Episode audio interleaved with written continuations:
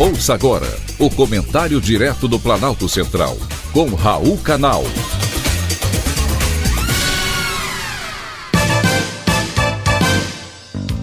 Queridos ouvintes e atentos escutantes, assunto de hoje: socialismo democrático.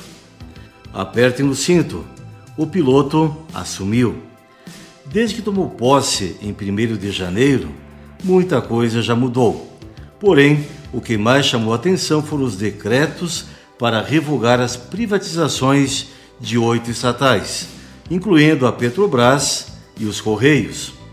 O decreto contempla também as refinarias à venda pela Petrobras, além do processo de privatização da Dataprev, empresa de tecnologia e informações da Previdência Social. No caso da Petrobras, a intenção agora é suspender processos em estágio inicial e reavaliar os desinvestimentos. Nada que surpreenda, afinal, essa é a política da esquerda. Eu já comentei aqui com vocês sobre as principais diretrizes de um governo de esquerda: combater o imperialismo econômico, a ditadura do capital financeiro e a lógica do Estado mínimo. Hoje, quase todas as economias da América Latina são governadas por líderes de esquerda, e a situação de cada uma delas não deveria servir de exemplo para nenhum outro país. Estão com alta inflação, maior nível de pobreza e desinteresse da classe econômica.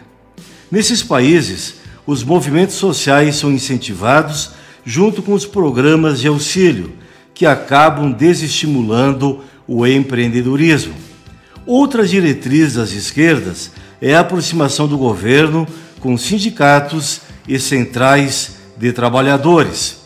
Por isso, não me surpreende se o governo revogar a reforma trabalhista para a volta do imposto sindical, pago obrigatoriamente por todos os trabalhadores brasileiros a fim de patrocinar as entidades que muito pouco ou quase nada fazem por eles.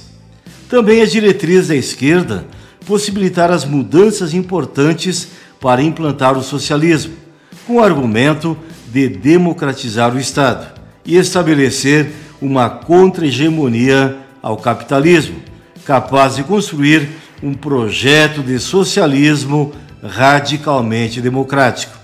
E é isso que querem para o nosso Brasil. Foi um privilégio mais uma vez ter conversado com você.